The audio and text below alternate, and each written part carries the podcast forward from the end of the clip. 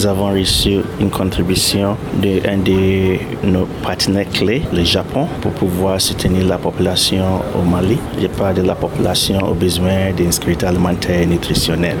C'était une contribution à l'auteur de 2 millions de dollars américains, qui correspond à 1,3 milliard de francs CFA, pour faire face au choc, pour faire face à l'insécurité alimentaire et nutritionnelle qui se trouve dans la région. Et surtout ici au Mali, on parle de zone du nord, centre et certaines parties du sud.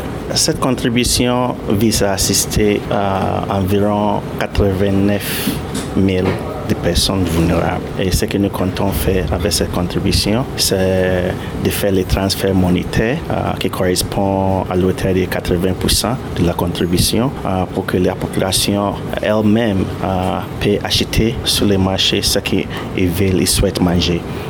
pourquoi on, adopte cette approche? C'est pour aider la population à accéder aux vivres qu'ils souhaitent avoir, mais aussi appuyer le fonctionnement du marché pour l'État.